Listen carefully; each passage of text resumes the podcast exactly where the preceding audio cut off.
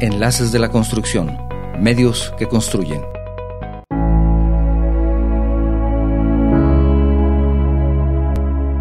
Se calcula que las inundaciones son la catástrofe o desastre natural que más muertes provocan en el planeta. Se estima que en el siglo XX alrededor de 3.2 millones de personas perdieron la vida por esta causa, lo que constituyó más de la mitad de las víctimas por desastres naturales durante el mismo periodo. La prevención de inundaciones en las zonas urbanas es el tema de la charla del día de hoy con el maestro en protección civil José Federico Luna González. Te invito a que nos acompañes. Empezamos.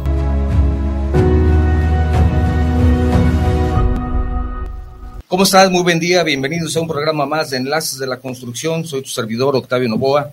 Estamos transmitiendo de manera directa y simultánea en vivo desde nuestro estudio en la ciudad de Guadalajara, Jalisco, México, para todo el mundo, por medio de las plataformas de Guanatos FM Network, radio y televisión digital, Facebook Live y YouTube.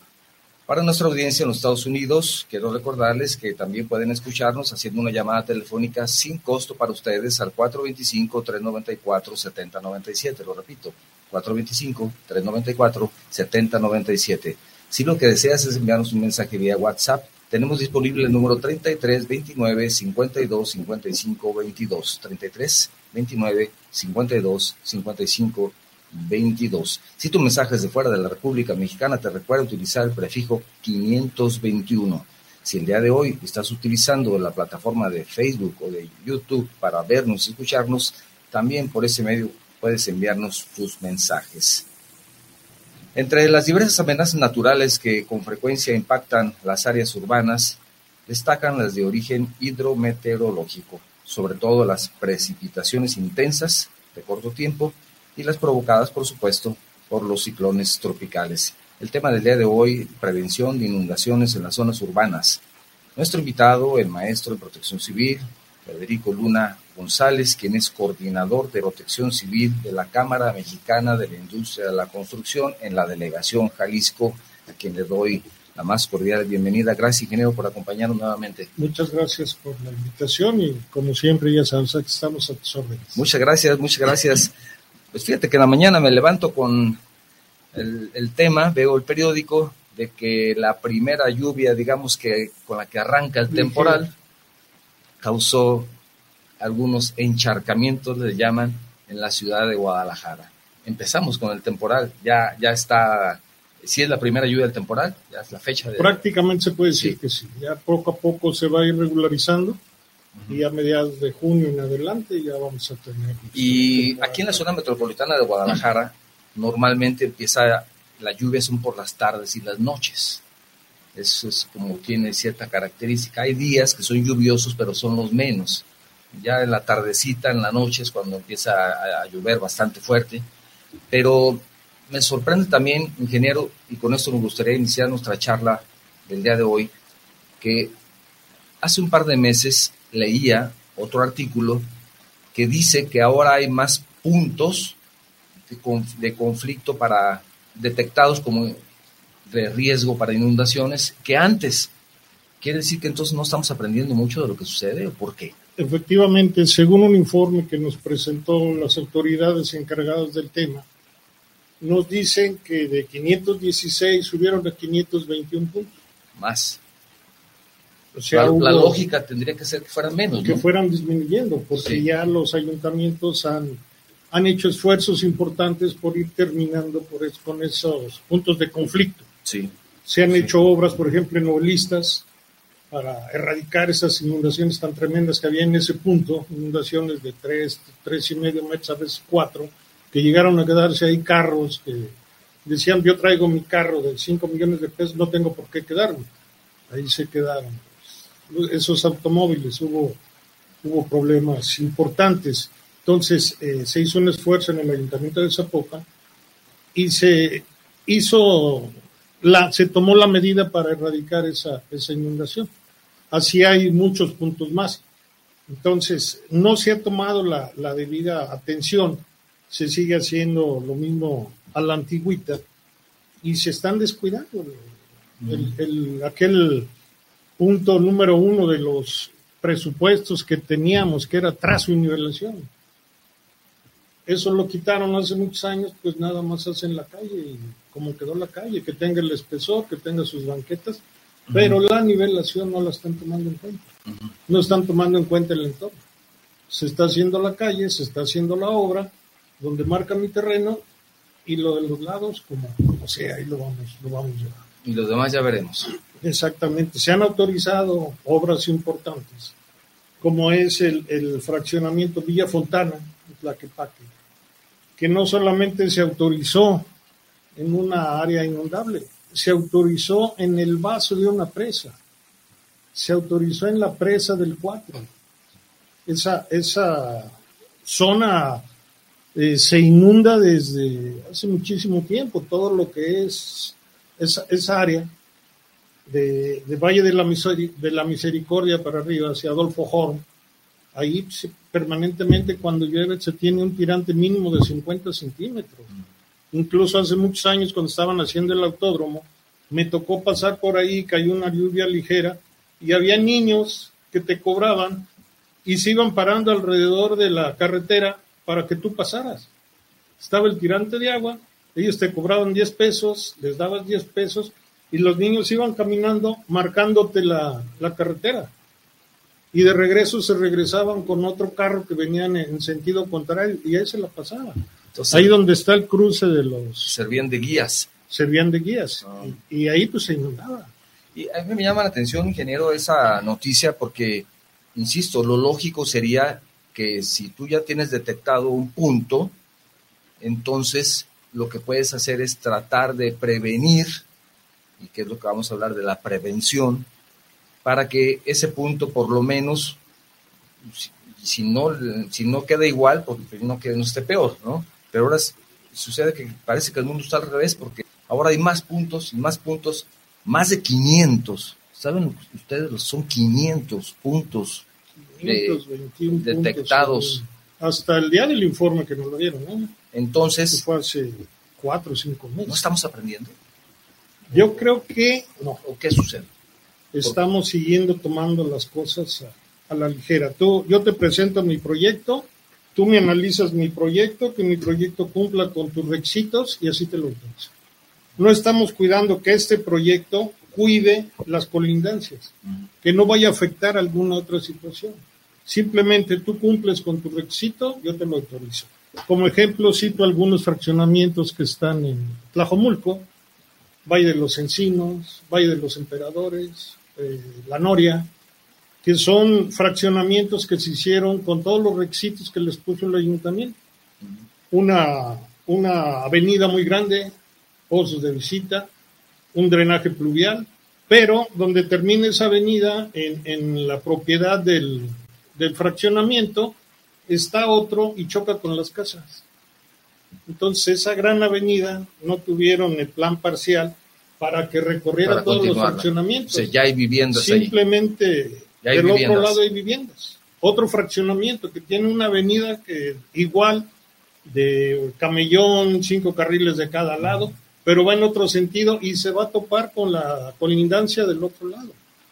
No hubo un plan parcial, entonces cada fraccionamiento, en lugar de haber hecho una, una colonia, un barrio hicieron cotos cerrados. No hay continuidad. Pero no por ser cotos, sino porque no hay salida para los otros lados, porque topan con las casas. Para las personas que nos escuchan de fuera de Guadalajara, la zona metropolitana, que ahora es área metropolitana. Área metropolitana, exactamente. Eh, corresponde a, a, varios municipios, no solamente Guadalajara, Zapopan, Tlaquepaque, pero también tenemos Tlajomulco, están, son zonas conurbadas y ya son parte del área metropolitana. Entonces, por eso hablaremos tal vez de lugares que ustedes no conocen, pero es parte de esta metrópoli que es la ciudad de Guadalajara y que supongo que este tipo de problemas se dan, y no supongo, es así, se dan también en otras zonas urbanas del país y del mundo. Es falta de planeación. Parte de ello puede ser falta de planeación o negligencia. Hay quienes dicen, es culpa de la autoridad, pero muchos que son parte de la autoridad y que han estado trabajando de una manera intensa para resolver los problemas, dicen, bueno, nosotros hacemos nuestra parte, pero es culpa de la población que no hace caso para nuestras medidas de prevención y siguen tirando basura y siguen tapando nuestros drenajes y los hacemos más grandes y es más basura la que llega. Entonces hay una serie de causas que no se trata de echar culpa, sino de conocer de qué se trata para resolverlo, ¿verdad? Podemos, prevenirlo. Podemos ver el ordenamiento que se tenía antes. Si tú ves la el Guadalajara, tiene una, una retícula de la calzada para arriba, de la calzada para abajo. Sí. Pero cuando llegas a la vía del ferrocarril, cruzas todo lo que es Lázaro Cárdenas, todo lo que es el Cambia. Empieza a cambiar. No encuentras una calle que te lleve de lado a lado, como está acá. Si no subes, subías por una calle, subías por otra y te venías por otra. Antes estaba Revolución, o subías por Javier Mina, o subías por República. Tenías paralelas eh, Federación, tenías paralelas Industria, tenías paralelas Gigantes, Obregón. Entonces era una retícula de ciudad. Sí. Ahorita, si te vas al sur, si no vas por López Mateos, ¿por dónde? No, y te puedes perder.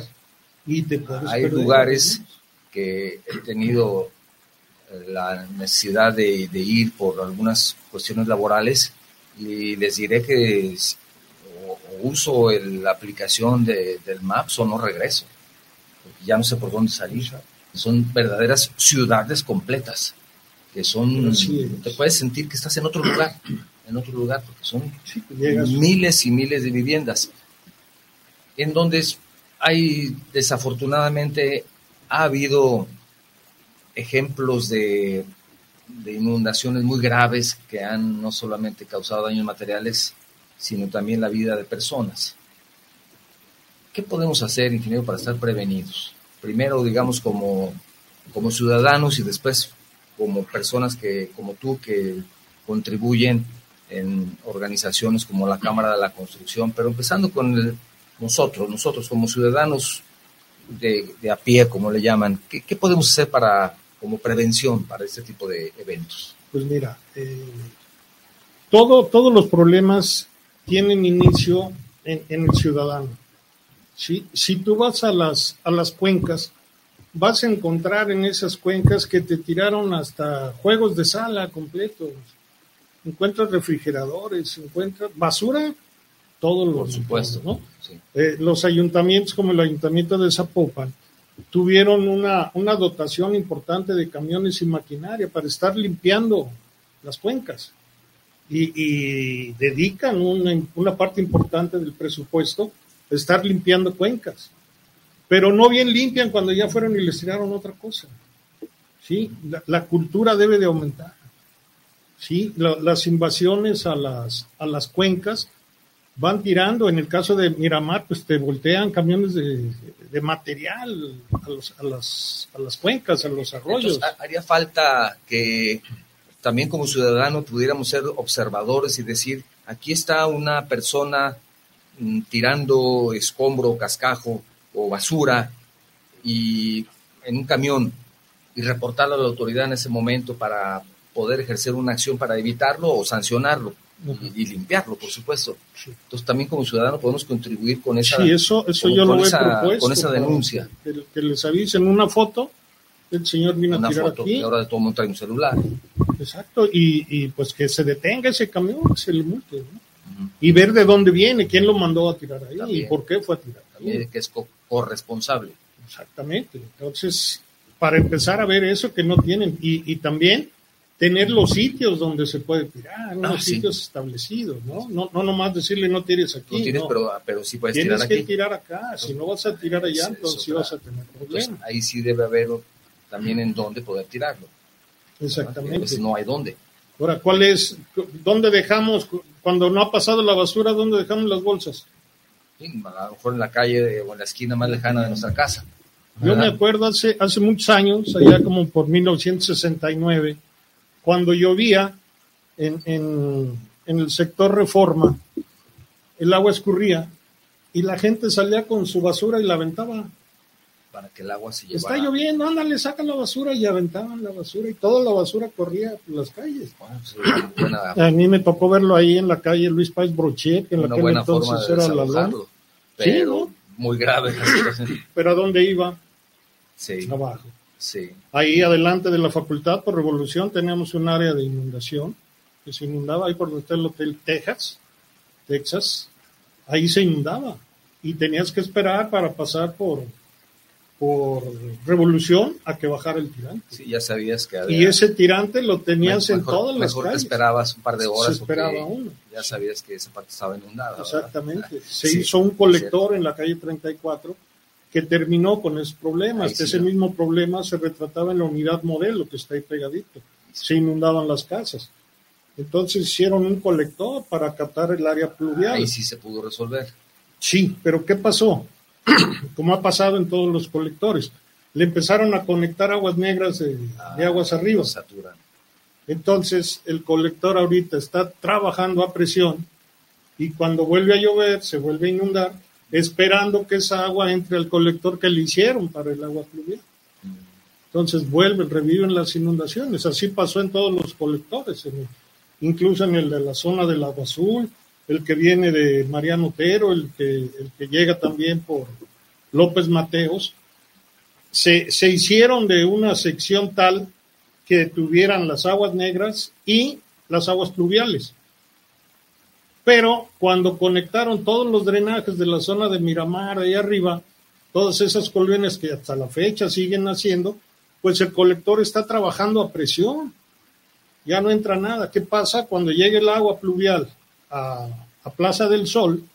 Tenemos que esperar 20 media hora, 40 minutos a que lentamente pueda entrar al colector cuando antes medio colector era para el agua de lluvia, en cuanto llovía se iba. Pero ahora como viene lleno ese colector, que ya no es suficiente por todo lo que está conectado a aguas Sur. arriba, pues sigue, sigue el problema. Sí. Quiero recordar a las personas que nos ven y nos escuchan el día de hoy, si quieren enviarnos un mensaje, hay tres plataformas por medio de- que les pueden hacer por ese medio. Es el WhatsApp 33 29 52 55 22. Lo repito, 33 29 52 55 22. Si quieres enviarnos un mensaje, si tu mensaje es de fuera de la República Mexicana, agregar el prefijo 521.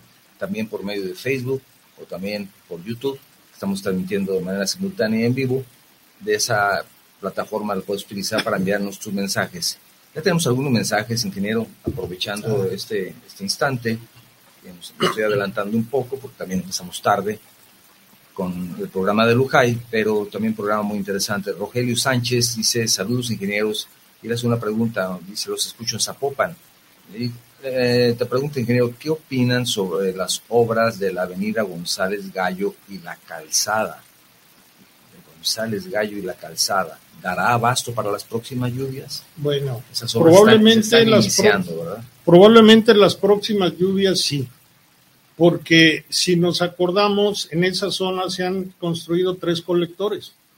El primer colector que hicieron para captar las inundaciones es el que va por la calle de Gante, el Intermedio Oriente, que lo hicieron de tal longitud para captar el agua. Pero empezaron a conectar aguas arriba, a tal grado de que ya vienen desde allá, desde el Álamo, desde el fraccionamiento Revolución, todo lo que es la colonia Atlas, pero el colector que nació para desalojar el agua pluvial, pues se volvió el colector Intermedio Oriente. Otro colector se construyó ahí por el Chiapa, por, por R. Michel. González Ahí se hizo otro colector y, y se fue yendo, le fueron aumentando, aumentando secciones hasta que llegaron hasta arriba. Y, y si traes un diámetro determinado de proyecto para captar el agua pluvial, pues cuando empieza a captar las aguas negras ya no entra, ya no entra las, las aguas, las, esas aguas. Y ahí hay que acordarnos que estaba el lago del agua azul. Sí, Y año con año las aguas regresan ahí. van a ser- Nadie les es. dijo que ya no iba, iba a estar el agua, pero el agua pues, El sigue agua bajando y baja lago. desde allá, desde el cerro Al agua del agua azul. Entonces, sí va a ser ¿Es suficiente. empieza el río San Juan de Dios? Bueno, Sí, ¿no? el río San Juan de Dios era para dar salida a las demasías del lago. sí. Cuando, cuando lo taparon, que demolieron el campo de béisbol de Los Ángeles, lo taparon porque metieron la vía del ferrocarril y según ellos acabaron con el lago, que el lago iba de la calzada y González Gallo, el parque González Gallo y el de An, incluyendo la zona industrial. Toda esa área era la del lago, donde iban a remar, donde te- había un tirante permanente de 3, 4 metros. Hay muchos nacimientos de agua ahí que ahí siguen estando. ¿A dónde se están yendo? Ahí están. Ahí están. Sí, entonces sí va a ser suficiente este año, a lo mejor el que entra, pero cuando le empiecen a conectar drenaje sanitario, ahí es donde va a empezar el problema otra vez. Javier Ramírez, también saludos desde Calquiní, en Campeche. Saludos al ingeniero Novoa por llevar estos temas importantes. Y le comenta al ingeniero Luna que en el estado, en Campeche, también pasamos por estos casos de inundaciones. Por supuesto. Pues, no, no, yo creo que no hay estado donde, bueno, solamente donde no llueve. Es que la planeación no. no. Mariana Zip, también saludos desde Campeche. Saludos especiales. Felicidades por el programa. Felicitaciones al invitado. Ingeniero, también hay una situación muy particular que efectivamente la ciudadanía debe de colaborar, pero también encontramos en este momento, en los últimos años y en este momento tenemos una gran construcción vertical aquí en la ciudad de Guadalajara, en la zona metropolitana. Y de pronto vemos que están haciendo una obra, abren la calle y se conectan al colector con un tubo de mayor diámetro para poder descargar toda el agua, las aguas negras y pluviales, ahora sí que desafortunadamente las combinan y las mandan al colector más cercano a donde les indique el organismo operador. Entonces, si tenías ahí una descarga de tal vez alguna vivienda residencial o de dos, podían estar 8 o 10 personas, y ahora tienes un edificio en donde tienes 50, 100 o 200, pues es evidente y la simple lógica nos dice que no va a ser suficiente. Estás hablando de 100 o 200 departamentos, ¿verdad? Además. Sí, esos 200 multiplican los cuatro. primero por la pareja que se casó y compró, luego tuvo un niño, luego tuvo dos, luego, crecieron. Entonces ya fueron 5 o 6 por departamento.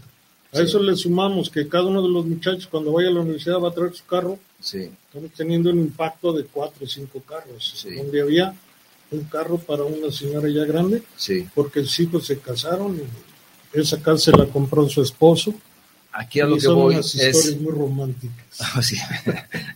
a lo que voy es no se puede detener la, la construcción, la inversión es muy importante para las ciudades, la creación de empleos, pero en este caso la autoridad pues dice aquí está tu permiso porque cumples, insisto, no piensa, como tú dices, en el entorno y en el futuro, ¿qué, puede hacerse? ¿Exigirles de alguna manera una parte para apoyar económicamente a un, colector más grande? O, qué es lo que hay que hacer ahí en ese caso? Porque tampoco se puede detener. ¿Qué, se puede hacer? ¿Por qué no exigirles una planta de tratamiento? Una planta de tratamiento para que las aguas salgan tratadas, por ejemplo. Y esa agua darle un segundo uso.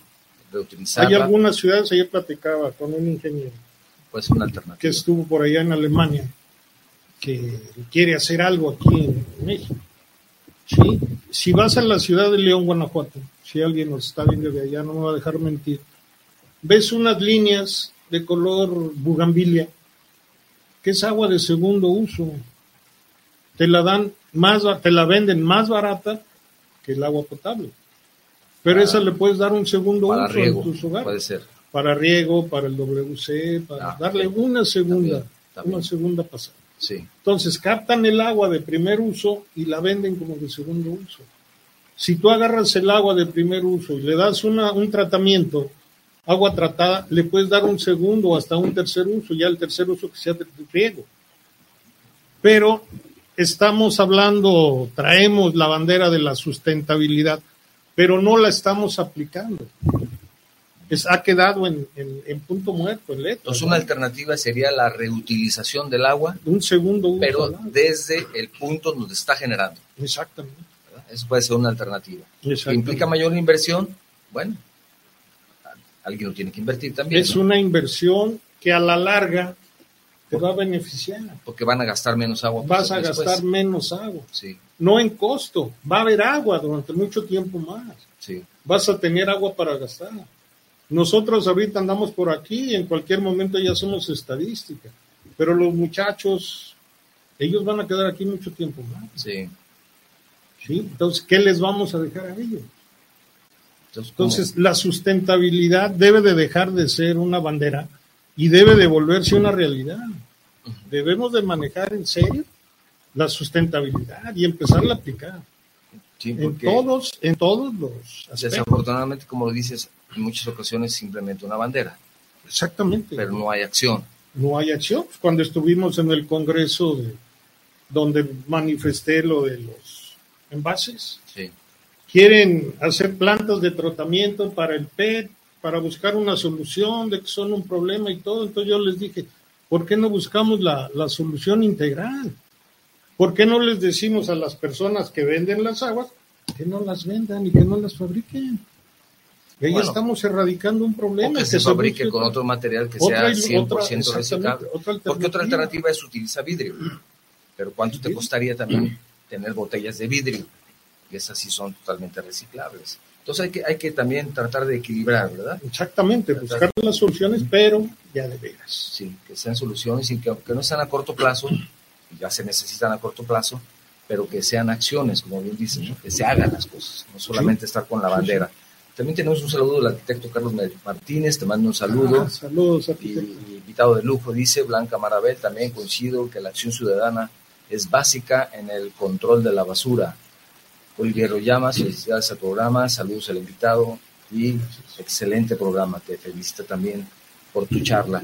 Entonces es parte, ahora hay que buscar el equilibrio financiero, ecológico, entre el ciudadano y la autoridad. Y estamos ya encontrando una serie de, factores que se tienen que conjuntar y para esto están algunas organizaciones que ayudan a, ese, a, conjuntar esas ideas y esas acciones que tienen que realizar. Pero ¿qué hace falta para poder llegar entre esas conexiones entre ciudadano, autoridad, empresa, inversionista, ¿qué, hace falta? Porque yo veo como que también hay acciones independientes del gobierno, donde trabajan y, gastan una gran cantidad de dinero en obras que después ya no sirven o que funcionan parcialmente, pero luego el ciudadano que sigue tirando basura o que no es tan consciente de que no debe de hacerlo, y luego el empresario que tiene que realizar una inversión, invierte y arriesga su dinero y tiene que tener utilidad, por eso es empresario, porque también crea fuentes de empleo, que esas fuentes de empleo son necesarias y más en este tiempo. Entonces, son, me, parece que como que son desarticuladas. ¿Qué se puede hacer para conjuntar todo eso? Yo creo que eh, todo, todo va desde el proyecto. Por ejemplo, un inversionista dice, yo voy a poner dinero para un proyecto. Sí si tú le presentas un proyecto y después de que te aprobó ese proyecto, de que llegaron a un acuerdo con una cantidad, tú le dices, oiga, nos faltó esto. Bueno, vamos a ponerle eso, lo aumentamos. Luego le llegas, oiga, pues una planta de tratamiento. Desde un principio, ¿sabe qué? Vamos a tener planta de tratamiento, vamos a tener esto, vamos a tener esto, nos piden una cisterna contra incendios, nos piden una cisterna, un cárcamo de captación de aguas pluviales, debemos tener una cisterna para alimentar nuestros departamentos y ponemos una planta de tratamiento. Aquí está la distribución, esto cuesta, entonces yo creo que no hay problema por el costo, porque en base a ese costo tú vas a poner el precio de los departamentos. Y luego después cómo ser sustentable, ¿no? Exactamente. Ahora también tenemos en este espacio la, mm, el agua de sanitaria y el agua eh, separada, el agua pluvial, y entonces esta pluvial se va aquí, se va, pero que también la persona que va a vivir ahí sea consciente de, de ese sistema para que no revuelva una cosa con la otra después que haga modificaciones y que diga, ah, pues mira, me conecto aquí, aunque sea pluvial, que diga, no, espérate, esto no, porque esto va a la planta de tratamiento, esto va a los jardines.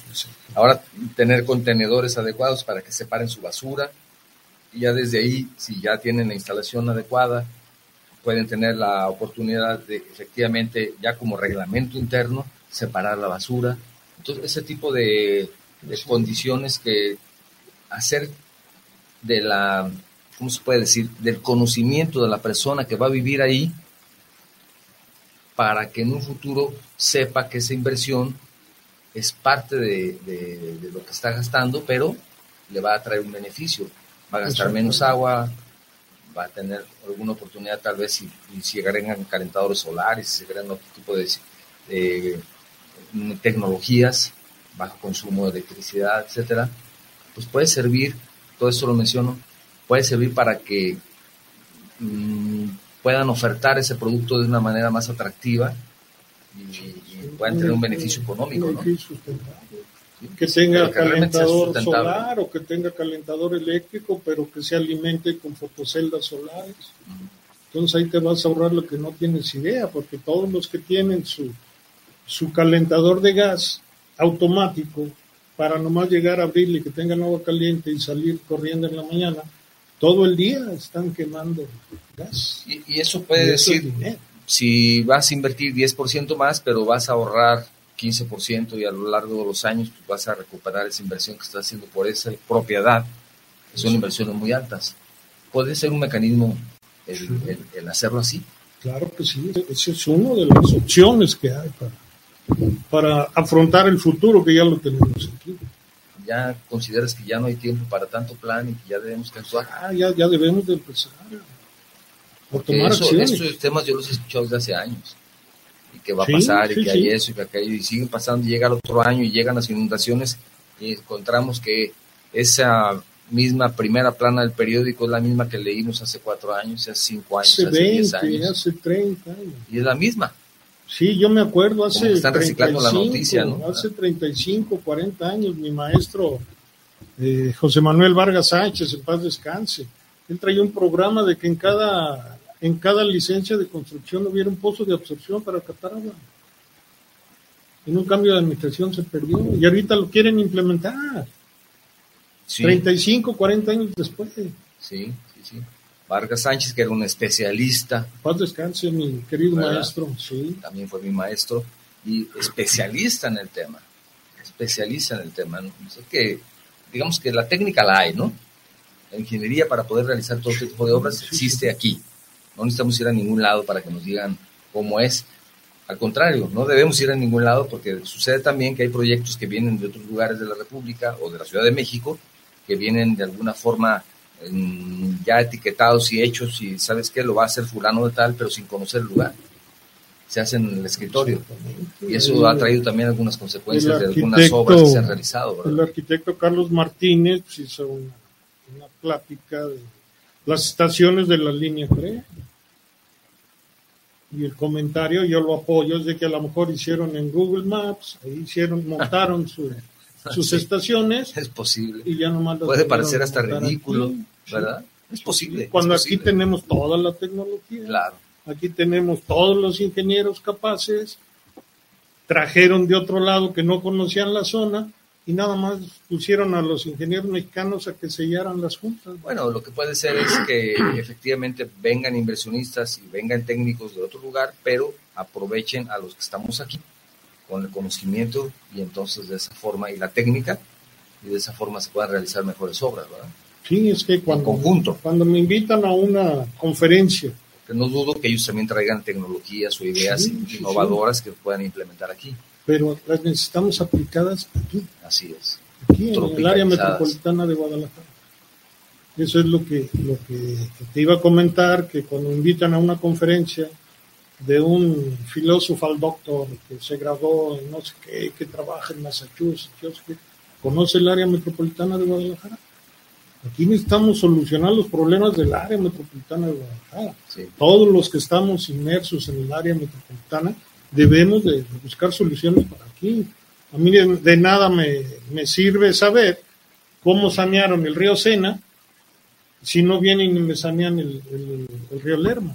Sí. ¿Cómo solucionamos el problema? Efectivamente. Es otro tema de lo del río Lerma que tiene décadas.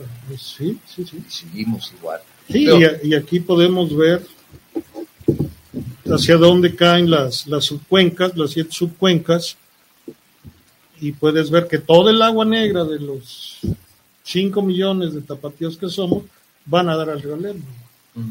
Tienes dos plantas de tratamiento y una está inconclusa. Entonces, ¿cómo vamos a limpiar el problema? Sí.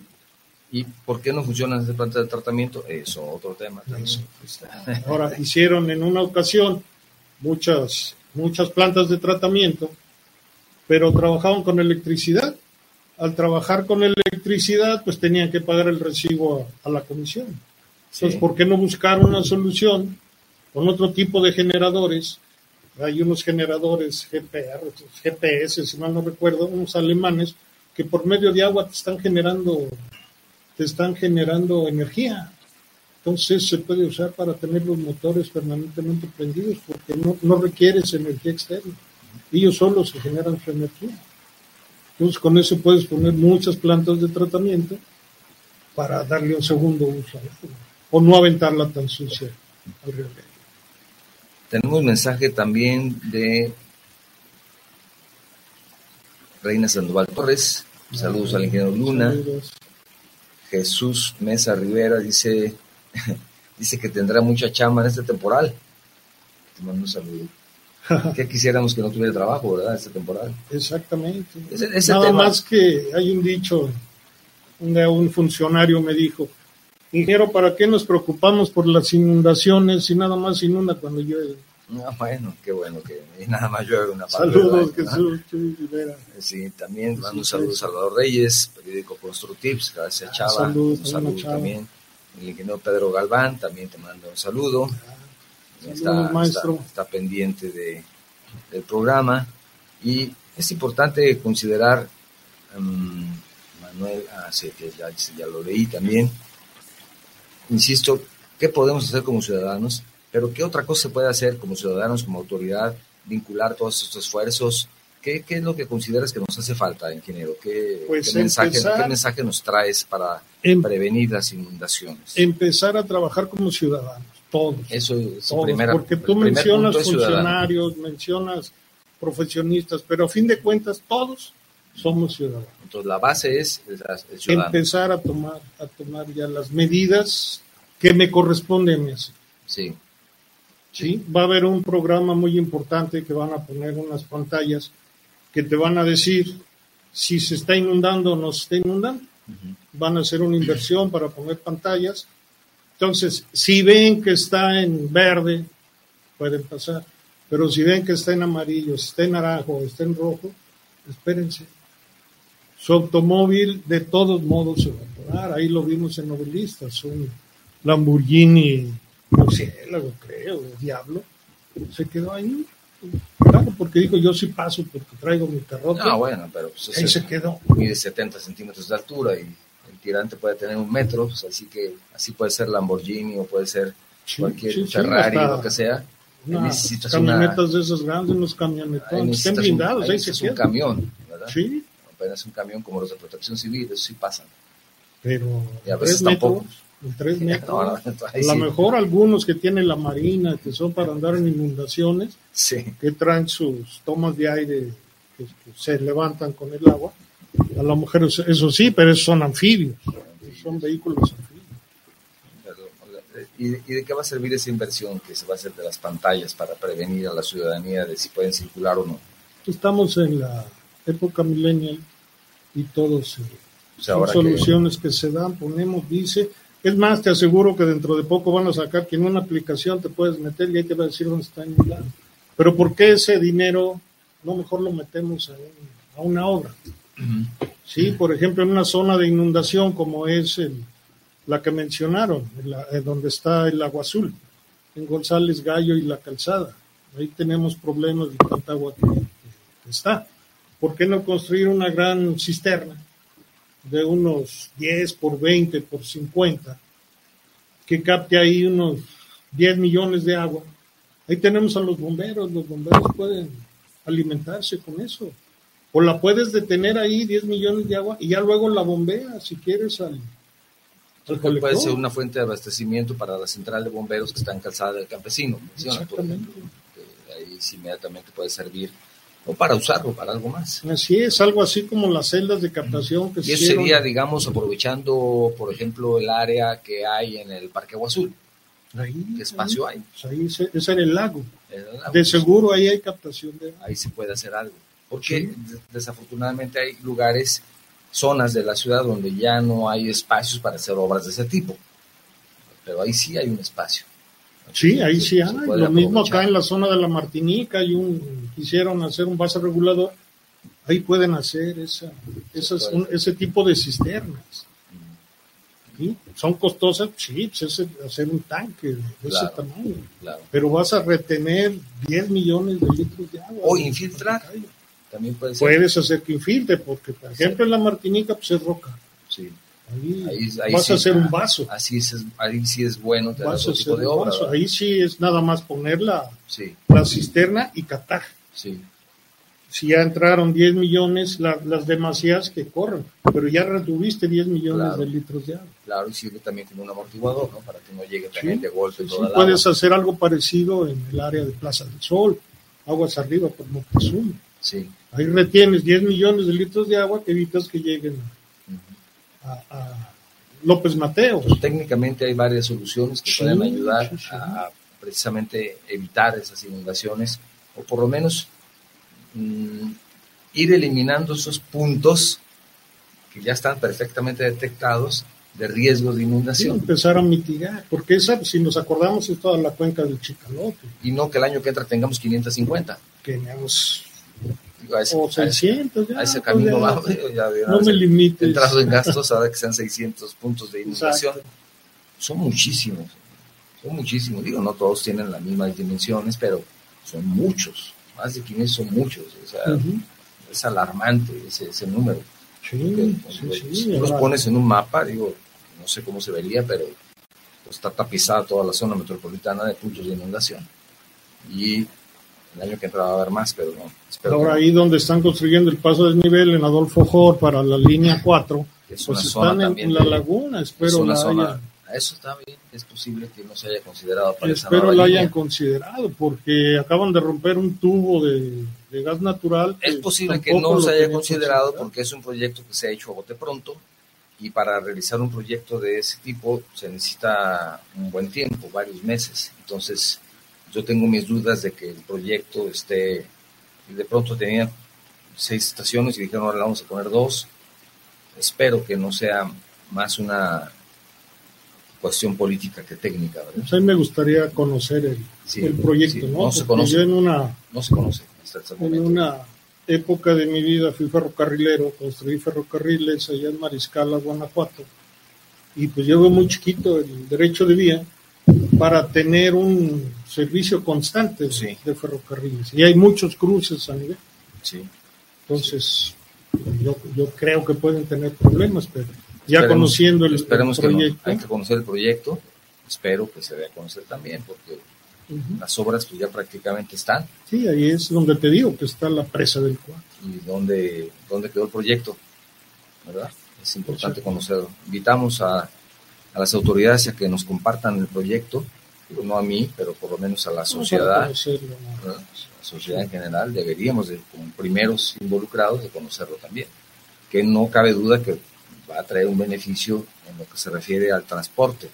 Sí, esas personas lo requieren y lo necesitan para aquella de esa zona, zona. que, Se necesita eso, no hay duda de la importancia, sí, pero el proyecto. pues, y aparte, Sí. y hay quienes dicen de la inversión y ya, y hay otro tipo de, de temas que, eso Que es importante los- los colegios, yo estoy en los dos colegios, entonces, pues, que ahí, bueno, Sí, los lo- colegios son parte importante de, de esa, mm, deben de ser parte importante de ese tipo de obras, ¿no? ¿No crees así? De pronto como que se les relega, se les hace un lado y dicen, nosotros ya sabemos cómo y ustedes no. Hay información de, a los colegios, normalmente se les invita o en este caso en particular tampoco ni siquiera se les ha pues invitado. eh, por medio del Colegio Metropolitano tenemos una solicitud para conocer el proyecto. A ustedes hicieron solicitud, Sí, la, cuando creo que debería ser al revés, ¿no? mandarlo para revisarlo. Para revisar. Tal vez no revisarlo, darlo a conocer. A ver colegios, a ver comunidad, vengan, aquí está el proyecto. Este es el proyecto. Fal- hace falta esa vinculación también entre gobierno y sociedad. Pues yo creo que eh, sí hace falta porque muchas cosas no se dan a conocer hasta el último momento. ya que está el problema. Ya cuando se inauguró es cuando dicen aquí tenemos ya esta obra, analícenla. Y es cuando te das cuenta, le faltó esto, le faltó esto, le hubieran hecho esto, esto va a ser más. Ahora, será mejor tal vez si tienes una cierta cantidad para invertir y en vez de hacer 5 o 10 kilómetros, vamos a hacer 3 pero bien hechos. Pues sí, claro que sí, eso sería preferible. Hacerlo terminado, a, a- hacer un, O sea, no procurar que se termine en un periodo de gobierno, sino que digan, vamos a hacer esta parte en este periodo y el siguiente periodo se hará el que sigue, pero bien hecho. Así es. Porque se pretende terminarlo en dos años, ¿verdad? O sea, salir con Ahora, por la prisa, por la prisa, es lo que yo me tengo eh, eh, yo lo veo desde el punto de vista social. Las personas están allá que se levantan a las 4 de la mañana para llegar a las nueve y media a su trabajo. Es muy necesario el transporte. De, de, alguna manera darle solución, porque hay zonas que tienen concesión federal y nada más tienen cuatro o cinco camiones y, vienen desde Chulavista al tren, dan cinco o seis vueltas a las seis de la mañana y a las ocho ya completaron el chivo y ya no van. Estamos hablando de otro tema, pero que está vinculado porque es una zona lacustre, ¿verdad? Sí, sí, sí. No, pues ahí pasa por todas las inundaciones de Santa Fe y por ahí van a pasar. Estamos hablando de inundaciones de esa nueva obra, que es una obra de transporte público, pero que está en una zona lacustre, por eso lo estamos, lo estamos mencionando. Por eso, por eso entra, porque pues allá están los, los canales. Porque de pronto alguien dice, bueno, ¿qué tiene que ver la vialidad con...? pues sí, tiene que ver mucho. Sí. Eh, lo decías al principio del programa, se hace una avenida de cinco carriles o de seis carriles y termina en una barda donde hay viviendas. Pues, o sea que, que faltó planeación. Planeación. Un, plan que se siga y, y que la autoridad se encargue de, Así, de regular. que se respete. que se respete y de regularlo. El ingeniero Rodrigo Sánchez también manda un saludo para el programa desde Ecatepec, en el Estado de México. Muchas gracias. Es maestro de una universidad, ¿no? no recuerdo. Sí, mm, bueno, no sé si sea maestro, pero se mandamos saludos a la Universidad de Ecatepec, que también ellos nos escuchan aprovechamos para saludarlos. Oscar Rodríguez, saludos para el programa, felicitaciones por llevar temas así. De cierta manera son llamados a las autoridades a renovar el sistema de drenaje, pues a considerar también a la sociedad y a las organizaciones como los colegios a que los inviten, los inviten a, que hagan de conocimiento sus proyectos para, con el afán de aportar, ¿verdad? Porque de pronto no se ofrece porque dice, uy, nomás nos van a criticar. No, eso es para aportar aportar esa, supongo que es la intención, conocer para decir, oye, puedes hacer esto un poco mejor o cuidado con aquello y, tener esa facilidad de aportar. No vas a hacer una obra muy ancha, pero ahí es uno de los tramos es ejidal y ahí no puedes. Hay un tramo ejidal, tenencia de la tierra. Tenencia de la tierra también. Esperemos que esté todo resuelto.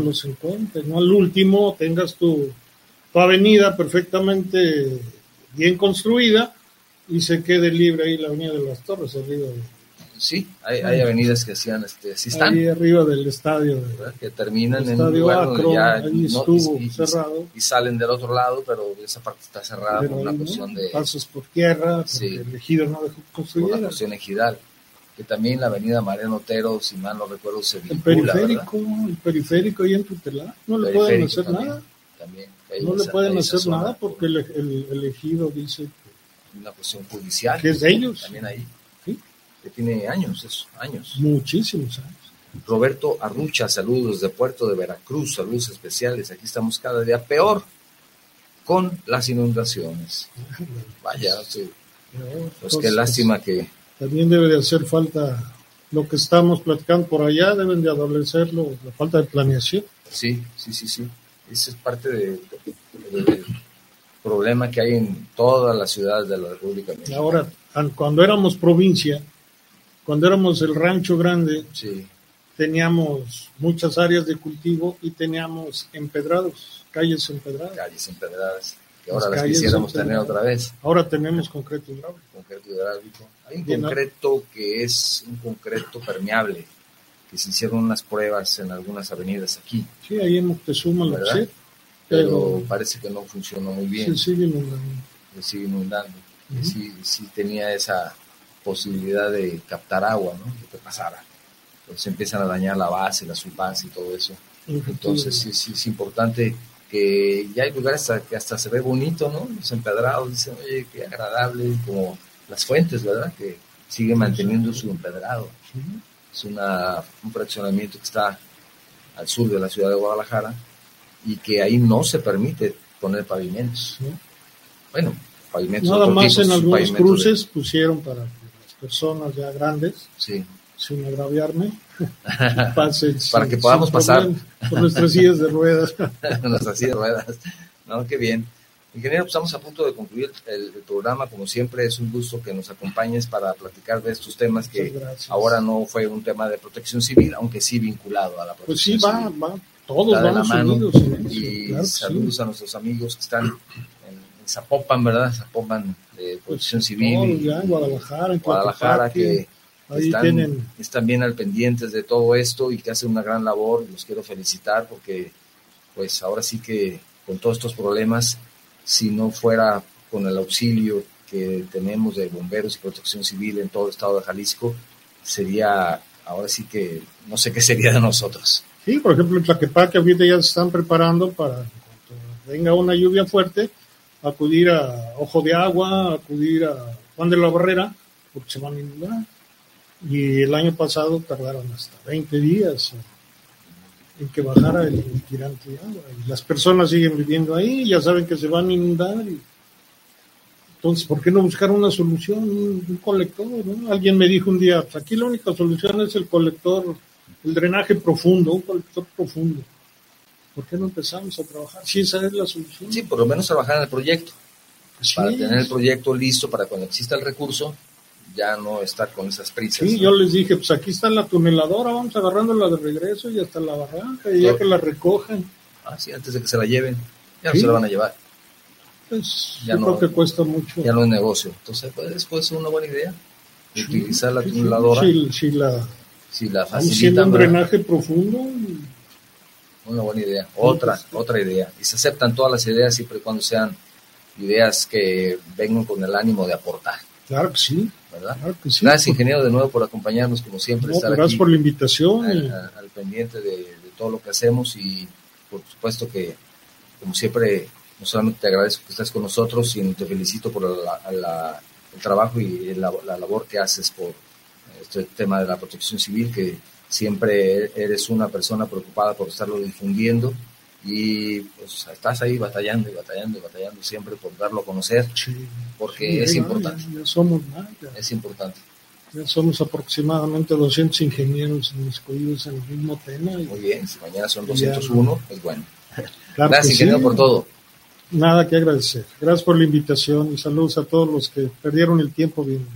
Muchísimas gracias. Quiero recordarles que a partir de la próxima semana, el martes o el miércoles, esta charla ya estará disponible en nuestra página de Facebook, donde tendrás los enlaces para poder escuchar en dos plataformas de podcast, en iVoox y en Spotify. Ahí puedes encontrarlo para que lo escuches cuando quieras y donde quieras. Por supuesto, como siempre, agradecer a nuestros seguidores y escuchas de Guanatos FM Network, Radio y Televisión Digital, también a nuestros escuchas y seguidores en Facebook, en YouTube, y todo esto es un esfuerzo para que si tú también tienes algún tema en lo particular que esté relacionado con la construcción, con la arquitectura, la ingeniería, sustentabilidad, medio ambiente, todos esos temas están ligados a este gran sector de la construcción, no lo hagas saber, no lo hagas saber y con todo gusto vemos la forma de que estés con nosotros. Muchísimas gracias por acompañarnos el día de hoy.